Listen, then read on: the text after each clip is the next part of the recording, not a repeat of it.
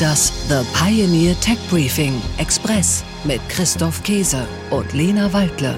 Guten Morgen, herzlich willkommen. Mein Name ist Christoph Käse und mit dabei ist dieses Mal leider ganz schön erkältet. Die Arme, muss ich sagen, Lena Waldle. Hallo Lena, wie geht's dir? Hallo Christoph, guten Morgen. Ja, es geht mir ganz okay, aber ich glaube, man hört, dass meine Stimme angeschlagen ist.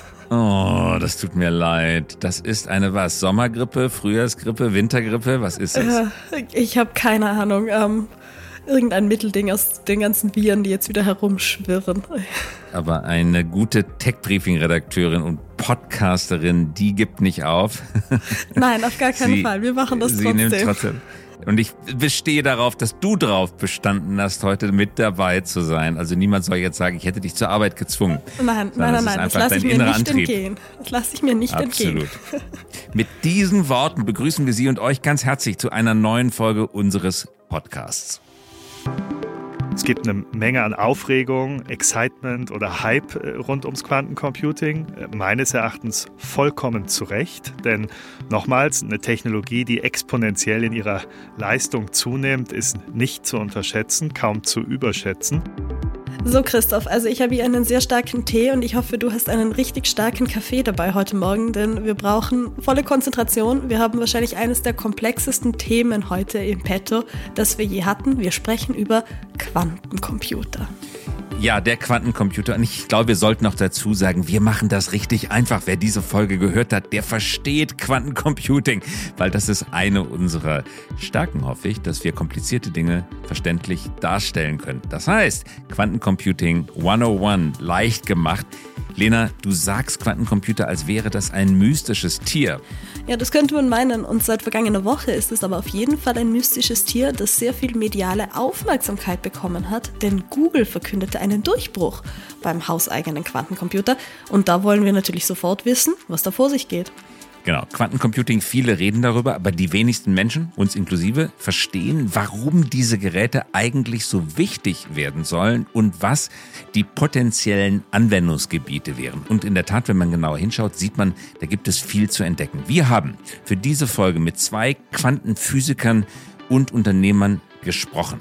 Und das sind Menschen, die Quantencomputer nicht nur einmal schon gesehen haben, das haben viele, sondern die sogar welche bauen. Zum einen sprechen wir mit Markus Flitsch. Genau, und Markus Flitsch ist selbst Quantenphysiker und Mathematiker. Er hat am CERN in Genf, am Teilchenbeschleuniger, sowie auch in Corporate Finance gearbeitet und er leitet nun das Unternehmen Terra Quantum. Und dann haben wir auch noch mit Jan Götz gesprochen. Auch Jan ist Quantenphysiker. Und nach seiner Promotion an der TU München hat er ein Unternehmen gegründet bzw. ausgegründet. Die Firma heißt IQM und ausgegründet wurde sie aus der Aalto-Universität in Finnland in Helsinki. Übrigens eine ganz hervorragende Technologie-Universität. IQM entwickelt Quantenprozessoren. Was sind Quantenprozessoren?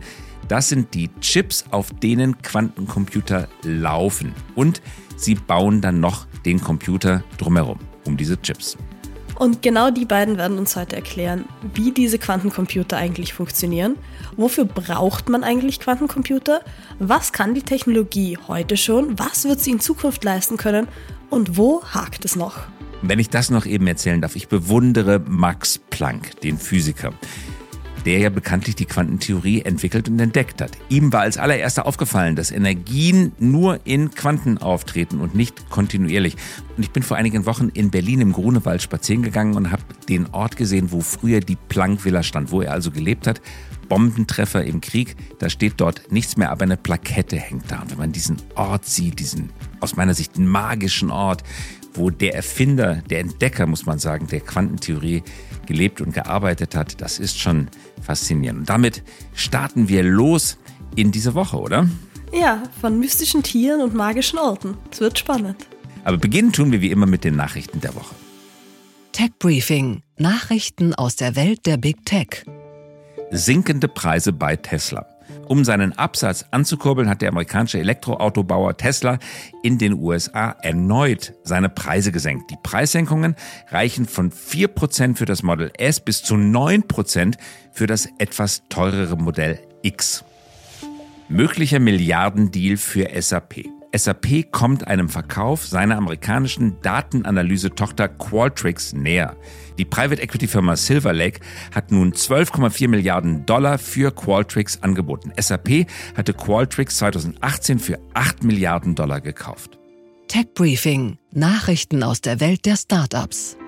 Das Silicon Valley rüstet auf. Investoren nehmen den Verteidigungsbereich stärker ins Visier, vor allem in den USA. Das junge Militärstartup Chaos Industries aus LA hat diese Woche 70 Millionen Dollar im Rahmen einer Series A Finanzierungsrunde erhalten.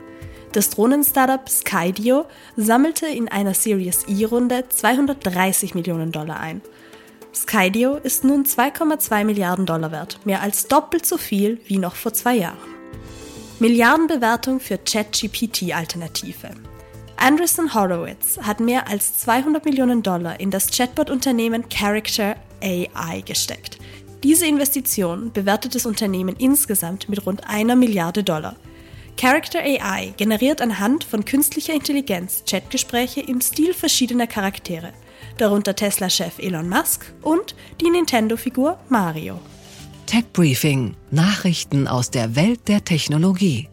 Infineon-Chef Jochen Hanebeck wettet auf Galliumnitrid.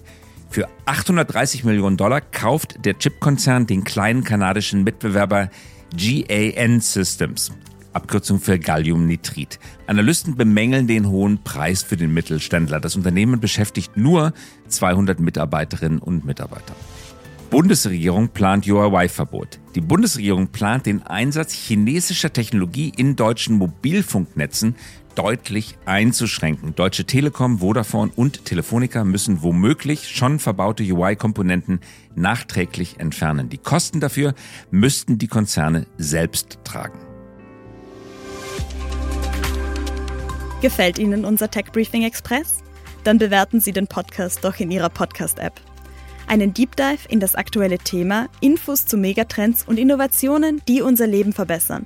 Das hören und lesen Sie mit einer Pioneer-Mitgliedschaft. Kommen Sie an Bord und bleiben Sie immer top informiert und der Technik einen Schritt voraus. Alle Infos und Links finden Sie in den Show Notes und auf www.thepioneer.de. Und damit entsenden wir jetzt unsere Korrespondentin aus dem Quantenwinter, aus dem Kühlschrank mit minus 273 Grad in die Bettruhe, muss ich jetzt an der Stelle mal sagen. Das war's. Raus aus dem Studio, liebe Lena, und erhol dich gut. Vielen Dank. Liebe Grüße und wir hören uns wieder nächste Woche. In alter Frische. Bis nächste Woche, bis bald und einen guten Start in den Tag. Das The Pioneer Tech Briefing Express mit Christoph Käse und Lena Waldle.